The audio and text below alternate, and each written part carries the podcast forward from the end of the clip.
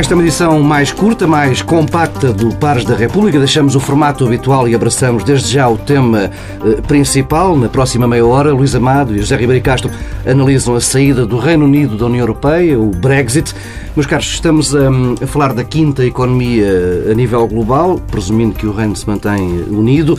Eh, e no dia em que foram conhecidos os resultados do, do referendo, eh, no meio de uma maré enorme de incerteza que arrasou os mercados financeiros, a Bolsa de Londres foi a que, a que menos sentiu esse impacto. Eh, podemos dizer, Luís Amado, que o Reino Unido estava mais bem preparado para lidar com uma saída do que o resto da Europa? Pelo menos neste palco financeiro. Não, a volatilidade financeira foi bastante grande em Londres. É certo que a Bolsa caiu menos porque os mercados vão antecipando risco oh. e, de alguma forma, algumas das perdas foram sendo absorvidas paulatinamente ao longo dos últimos meses, sobretudo tendo em conta a incerteza do resultado e a flutuação uhum. que houve nas sondagens.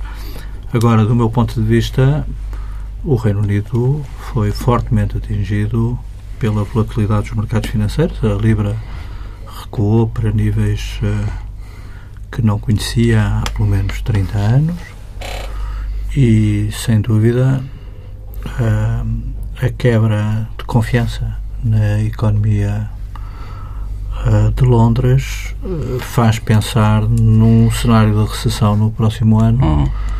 o que, desde logo, eh, reflete bem o impacto muito negativo que tem no Reino Unido. Embora, do meu ponto de vista, independentemente da crise económica, a, a crise política e a crise constitucional britânica são, sem dúvida, uhum os problemas mais graves com que o Reino Unido se confronta. Já lá iremos essa, essas questões políticas. Antes disso, José Ribeiro Castro, esta questão do impacto financeiro.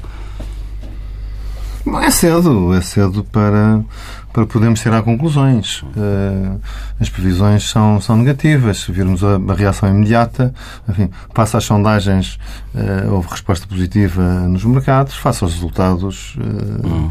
houve, um, houve uma quebra. E nesta altura existe uma, uma grande uma grande incerteza, quer no Reino Unido, quer na própria União Europeia, sobre o que é que se passará. Enfim, ninguém sabe exatamente. Hum, a questão vai se. Eh, a única unanimidade, com exceção dos mais inconscientes do lado do Brexit, é, é a preocupação, é um tom de grande preocupação. Uhum. Eh, dos dois lados, mas uh, acionar o artigo 50 vai levar o seu tempo, como é que isso vai ser feito? Uh, há muitas dúvidas, há muitas, e essas dúvidas são acompanhadas de inquietações, quer no quadro do Reino Unido, quer também no quadro da União Europeia, porque isso também abala de alguma forma, ou pode abalar de alguma forma, uma União Europeia que já estava sujeita a algumas fragilidades e, portanto, que, tem, que está a digerir uma longa questão da zona euro e, portanto, ainda que, uh, que o Reino Unido fosse da Libra, isto abala uh, todo, todo o processo. Portanto, não não sei, acho que não podemos ainda tirar uh, conclusões. É cedo para fazer prognósticos nessa matéria. Uh, eu estou muito preocupado, enfim, ao mínimo posso dizer. Acho que foi aberta uma janela muito perigosa. Uh, e que vai ter, abriu-se um processo que vai ter várias carambolas. E, portanto, nós não sabemos uh, até, onde, até onde isto pode ir. É? Portanto, Uh, eu vi alguns títulos, alguns títulos e também textos a dizer que isto era o abanão de que a Europa uh, necessitava. Ah, foi muito mais do que isso. É? O abanão necessário foi em 2005, quando, quando houve os chumbos do, do, nos referentes francês e, e holandês, que infelizmente ninguém levou muito a sério. Uh, e agora foi mais do que isto. Isto é verdadeiramente um, um terremoto uh, cujos uh, réplicas e tsunamis não, não sabemos onde é que onde é que irão parar. Vamos, vamos ver. Estou muito preocupado. Luís Amado, vê a Europa aprender a tirar alguma lição deste, de todo este processo? A Europa. Os mais céticos sempre, dizem que não há qualquer hipótese. Aprende sempre alguma Sim. coisa com os processos de crise, como uhum. temos visto ao longo da sua história nos últimos 60 anos. Mas esta não é uma crise uh, como as outras. Esta é uma crise uh, sistémica, profunda, uh, que abala os fundamentos do Reino Unido, mas abala também os fundamentos da integração europeia. É preciso termos a noção disso. Aliás, esta crise eh, é uma crise que se reflete em todo o mundo, tem um impacto global, tem um impacto europeu fortíssimo e tem naturalmente um impacto muito grande no Reino Unido, mas não podemos escamotear que estas três esferas, regional, global e nacional, são muito interdependentes entre si, interagem entre si uh, nas suas dinâmicas próprias e por isso nós estamos numa situação extremamente complexa do ponto de vista do ponto de vista uh, político em termos globais. Repare, no plano global tem um impacto desde logo na extrema volatilidade dos sistemas financeiros, vai ter um impacto muito grande nas políticas monetárias dos bancos centrais, que vão ser obrigados ainda a continuar com políticas uh, não convencionais, com medidas de liquidez excepcionais, que vão ainda lançar uh, um ambiente de mais desconfiança em relação às políticas monetárias. Uh, vão ter um impacto muito grande do ponto de vista económico. Nós já estamos todos a prever um abrandamento do crescimento da economia mundial. Já era um problema com que a economia mundial se uh, confrontava e tem, sem dúvida, um impacto muito grande na relação de forças na balança de poder do sistema mundial. Nós estamos num processo de metamorfose, de transição, em que o Ocidente, que dominou o mundo durante os últimos séculos, e em particular o Reino Unido durante os últimos uh, dois séculos, está definitivamente posto em causa. Este também é o enfraquecimento de uma potência que há 100 anos ainda mandava no mundo e que tem aqui um, um sinal de fraqueza extraordinário. Aliás, é confrangedor ver a situação política interna no Reino Unido hoje, quem acompanha a vida política do Reino Unido. A disfunção, as divisões, a confrontação, a violência latente nos processos políticos em curso no sistema britânico colocam o Reino Unido à beira de uma crise constitucional, a mais grave crise, seguramente, desde o fim da Segunda Guerra Mundial. E o Reino Unido é ainda uma referência no sistema internacional e, portanto, o sistema de poder mundial vai ser muito afetado por esta uh, situação. Depois, a Europa tem o efeito precedente, em que o Ribeiro Castro já aludiu. Há uma janela que se abre e ninguém sabe uh, quais as dinâmicas que vamos ter que acompanhar no futuro imediato por este efeito precedente. Aquele artigo 50, em princípio, era para nunca ser usado. Vamos ver se vai ser usado, porque também eh, todos estão a tentar ganhar tempo sim, enquanto sim. se prevê e é provável até que se encontre uma fórmula que impeça uh, uma saída imediata do Reino Unido. Um, mas o que é um facto é que, do ponto de vista europeu, afeta o sistema financeiro, uh, lança mais suspeições fora da Europa, nos mercados internacionais, em particular na Ásia, sobre a sustentabilidade do euro tal como ele hoje existe. Uh, arrefece o crescimento da economia europeia, que é um dos problemas que está a pôr em causa a estabilidade social e a estabilidade política na zona continental e, sobretudo, em termos estruturais, põe em causa a balança de poder no sistema europeu. É muito uhum. difícil perceber como é que a Europa, sem uh, ou amputada desta, deste pilar uh, atlântico como é que a Europa uh, vai gerir uh, o equilíbrio interno numa uh, expressão puramente continental, hum. que passa necessariamente pelo reforço da liderança alemã, que já é muito forte. Repare que nós tivemos três períodos diferentes. Nos últimos 60 anos tivemos um período de 30 anos em que praticamente quem liderou a agenda europeia foi a França. Hum. Depois eh, com a reunificação da Alemanha e a perturbação com o alargamento, quem dominou a agenda, em particular a agenda externa da União Europeia, foi o Reino Unido, com Tony Blair, o mais europeísta dos primeiros ministros britânicos. O Reino Unido esteve na liderança do processo europeu, ah. quando a França já não podia liderar e a Alemanha ainda não podia liderar. E de repente nós temos um sistema em que, de facto, quem manda na Europa, quem lidera a Europa, vê-se no dia a dia, é a Alemanha e é a Sra. Merkel ainda. E, portanto, a continentalização deste sistema é, sem dúvida, um risco grande para o equilíbrio geopolítico da Europa e do sistema euroatlântico. E é por isso que a pessoa que teve um juízo mais sensato na reação à questão britânica foi justamente a Sra. Merkel, porque ela ainda tem um instinto atlântico. Ela, sendo da Europa do Leste, também reconhece que quem ganhou a Guerra Fria foi a Alemanha Ocidental e não a Alemanha de Leste e, portanto, ainda tem esse instinto atlântico. Agora, o problema mais grave é, de facto, o Reino Unido, do meu ponto de vista. O Reino Unido tem uma crise política gravíssima, os dois principais partidos estão em implosão, tem um problema constitucional gravíssimo, é provável que o fim do Reino Unido seja inexorável com este processo e tem o impacto económico decorrente de uma grande incerteza sobre o futuro da economia. Seguramente a reconfiguração da economia britânica far-se-á em torno deste processo, mesmo que, na fórmula mais benigna, o Reino Unido seja uh, possível uh, de configurar num estatuto semelhante ao da Noruega, Noruega já, membro da Associação Económica do Espaço Económico Europeu. Uhum. Mas, independentemente disso, a economia uh, britânica vai sofrer uma mudança muito uh, estrutural com, uh, resultado, como resultado deste processo. Já Ribeiro Castro também vê a realidade com estes óculos assim pessimistas do Luís Amado? Sim. Enfim, a, a, melhor, a melhor solução deste processo que se abriu, no fundo, era regressarmos de alguma forma a um Estado anterior, EFTA-CEE, e, portanto, e com o espaço económico europeu e os acordos que existem entre os países sobrantes da, da EFTA, que são a Noruega, a Islândia e a Suíça, e, portanto, que eh, o Reino Unido voltasse a isso. E, bom, e que fosse possível encontrar um modus vivendi entre aquela tensão que existia nas instituições, nas instituições europeias, entre a ideia imputada aos britânicos que eles queriam transformar a União Europeia apenas numa zona de mercado livre e, portanto, descafeinar claramente a União Europeia, tirando-lhe características políticas e de, de integração mais acentuada e, e, e, um outro, digamos, clube uh, mais restrito, pelo menos em o Reino Unido, que, que prosseguiria níveis de integração mais intensos. Agora, como é que isto vai ser percorrido?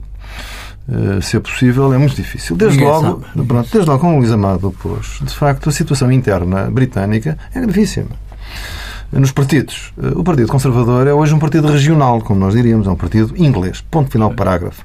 Não existe na Escócia, já há muito tempo tinha perdido representação.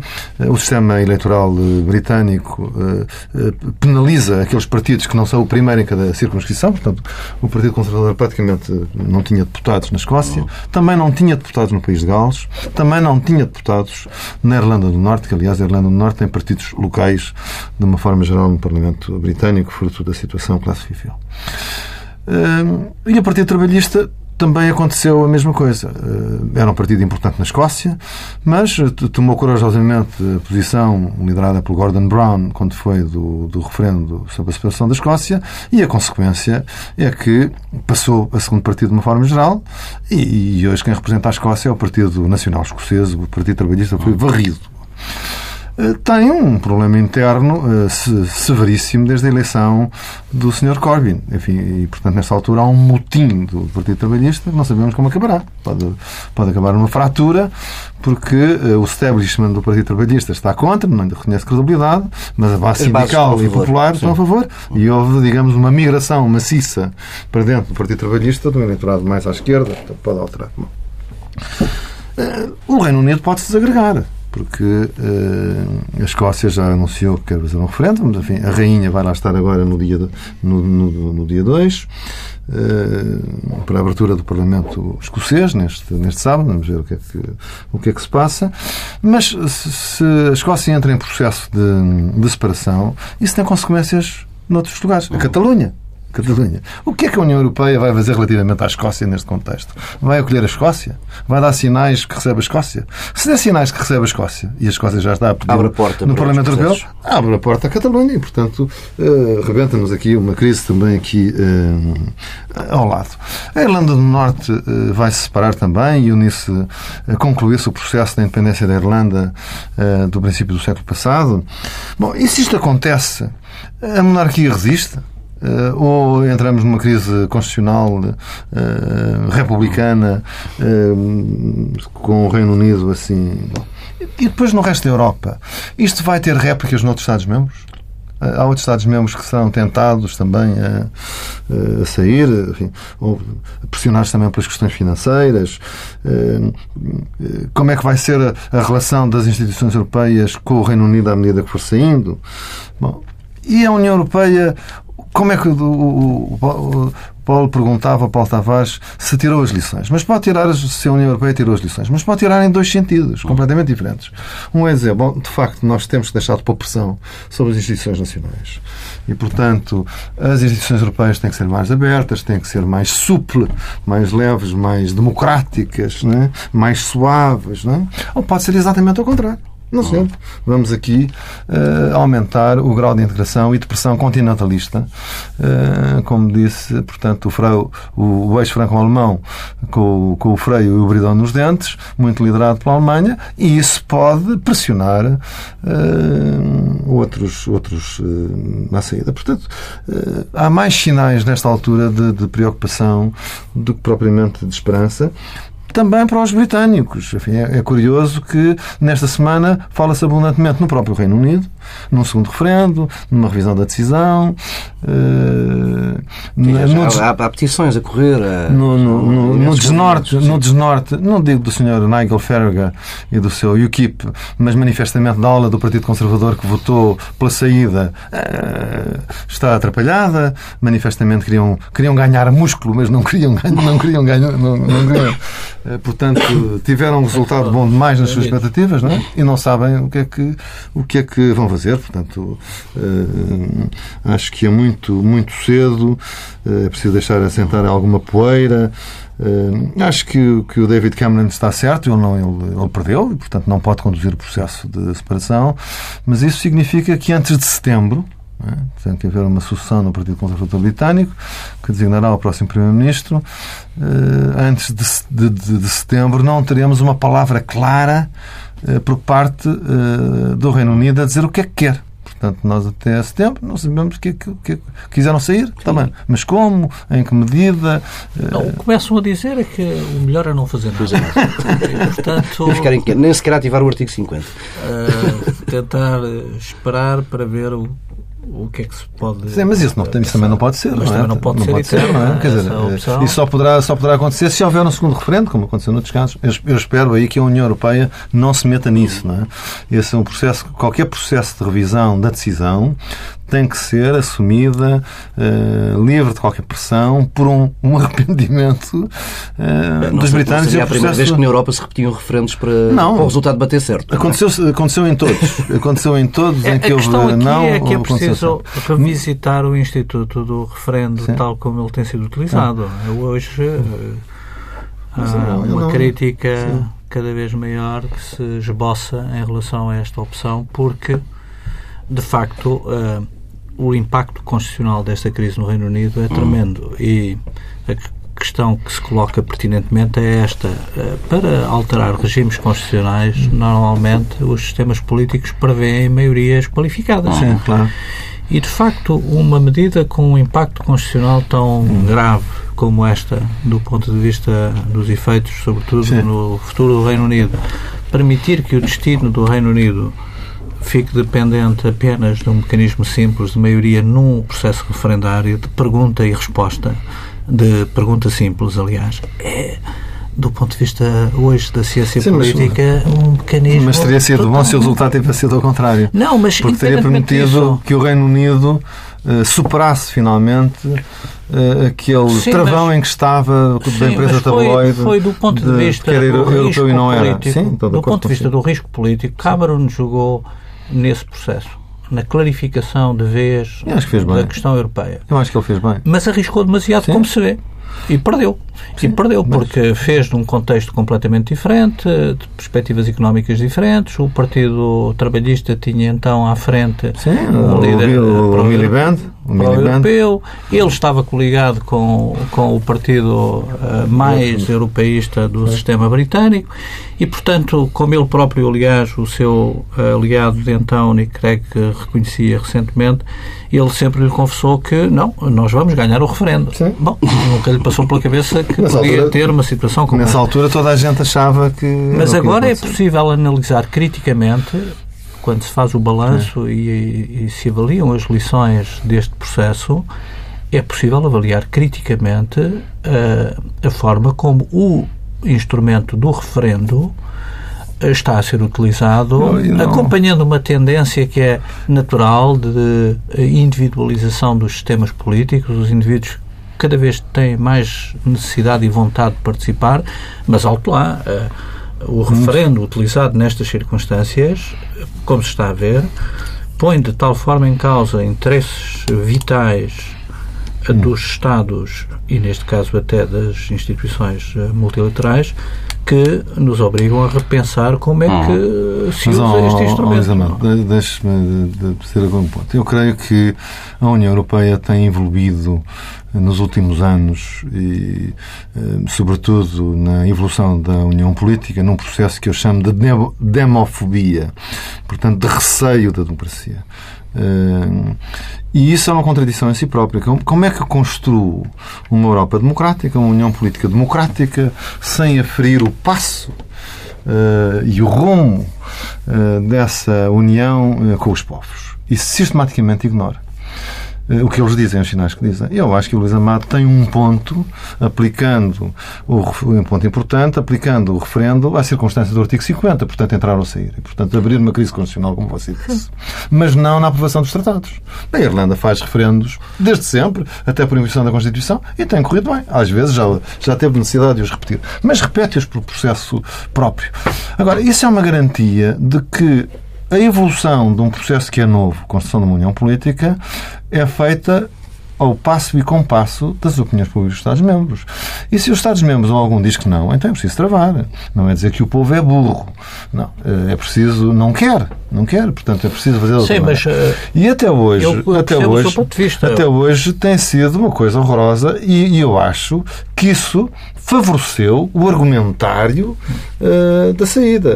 Uh, o argumentário da saída não é por causa da crise dos refugiados. Uh, este contexto perturbou, mas é preciso ver que há um, um lastro de crítica contínua e até de ridicularização das instituições europeias, em boa parte da imprensa britânica, e de crítica a, um, a, a, forma deficiente como funciona a democracia na, na, na União Europeia.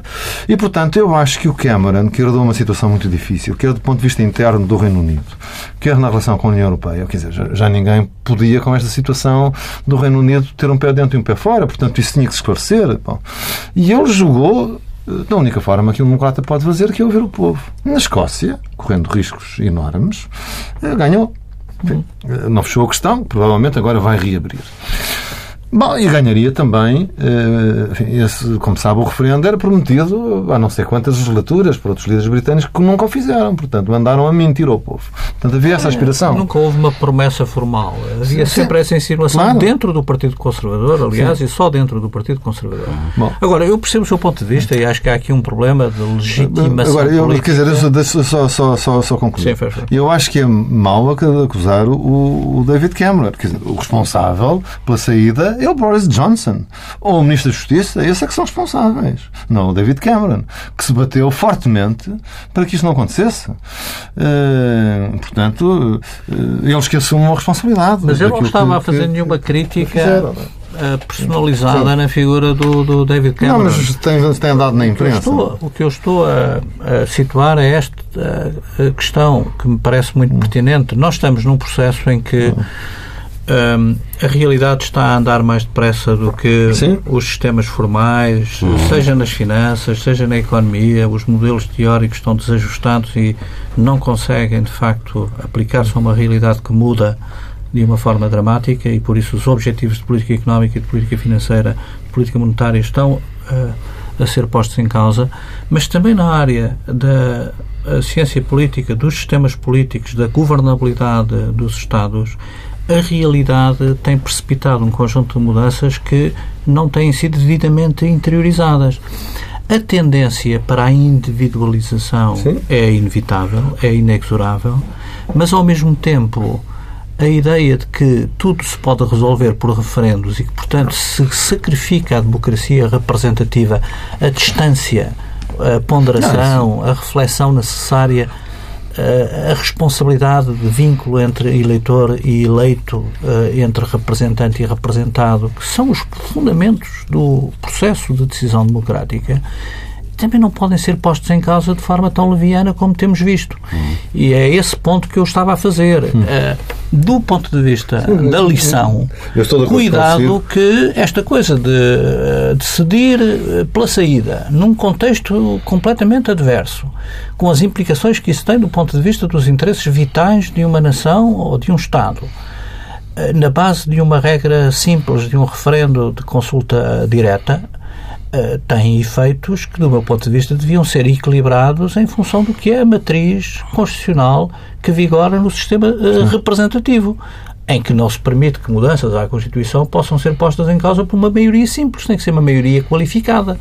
Portanto, este processo de referendar uma saída com as implicações que isso tem, do meu ponto de vista, também tem que ser uhum. calculada e, sobretudo, também tem que ser discutida num momento entre os principais responsáveis dos partidos políticos em funções por toda a Europa, num momento em que eh, a, a, ideia de imitar para legitimar, legitimar o processo político europeu, imitar o uso uh, do mecanismo de referendo por toda essa Europa fora, então vamos destruir totalmente não apenas o conjunto europeu, vamos destruir os fundamentos de muitas economias, hum. porque também não se pode gerir uma economia em um sistema financeiro no mundo tão interdependente como hoje na base da incerteza permanente e de estar anos à espera que se definam as regras do jogo. Portanto, isso destrói uma economia, como aliás provavelmente eh, vamos assistir eh, durante os próximos tempos em relação à economia do Reino Unido. Não será a mesma economia daqui a um ano, dois anos, porque Sim, haverá, as decisões Se houver saída, haverá deslocalizações de, de As decisões das empresas, empresas não podem estar reféns. Portanto, há aqui um problema de adaptação da decisão política. E os erros políticos uh, são erros muito graves um erro político reflete-se num conjunto muito uh, grande de um universo muito muito largo não é uma decisão individual, Sim, mas, uma decisão corporativa. Eu estou de acordo com, com alguns dos pontos que faz, mas também é um erro político querer construir a União Europeia e a Europa não, sem ouvir devidamente os povos. Estou de é? acordo. E sempre vamos... com uma sobranceria. Sim, uh... sim. E sobretudo a. Quando estamos a tocar em elementos muito em cordas sensíveis. Sobretudo a, sentimento dos povos. A, a isso aumenta de, de poder por, pela burocracia de Bruxelas, que é uma e coisa não podemos cair também neste, neste discurso intolerável em que se acusa de extrema-direita quem quer ouvir o povo. Quer dizer, isso, isso é dar votos à senhora Marine Le Pen. Uh, isso é dar votos uh, a todas as correntes de extrema-direita. É? E, bom, e, e, não são de extrema-direita aqueles que querem impedir que, que, que, que, o povo, que os povos se pronunciem. Quando foi do processo da Constituição Europeia, o Luís Amado sabe isso. Quer dizer, e há haver referendos em todo lado. Em todo lado. Bastou, e de uma forma geral, até foi correndo bem. Até que em dois países fundadores, França e Holanda, tumba, bateu na trave. A partir daí, proibido. Ferrebotten. Não há mais referendo para ninguém. Só houve, quando foi o Tratado de Lisboa da Irlanda, porque a Constituição irlandesa uh, o exige. Eu, e, portanto, o meu ponto de vista é que é preciso de, pôr mais responsabilidade, Sim, mais poder Sim, e mais autoridade sobre os representantes. Sim. E a classe política não pode demitir-se de assumir as suas responsabilidades de argumentação, de persuasão, de defesa de pontos de vista, da sua visão do interesse nacional no confronto com o eleitorado. Sim, porque isso também é muito confortável. Eu passo a bola para o eleitorado. Mas, eu, eu tenho a responsabilidade, enquanto governante, tenho a responsabilidade de perceber, de uma forma diferente do simples eleitor, uma situação específica com a qual o país está confrontado. É só essa crítica que eu faço. Eu não estou a personalizar na figura de Câmara, acho que ele foi muito corajoso, muito corajoso, quer no, na, na, na, na, gestão da questão escocesa, quer na gestão do problema europeu, mas uh, o ONUS Uh, sobre o Partido Conservador da situação em que o Reino Unido se encontra é, é brutal. É muito impressionante. Sim. Meus caros, está esgotado o nosso tempo para, para hoje. Regressamos na próxima semana, à mesma hora. Boa tarde.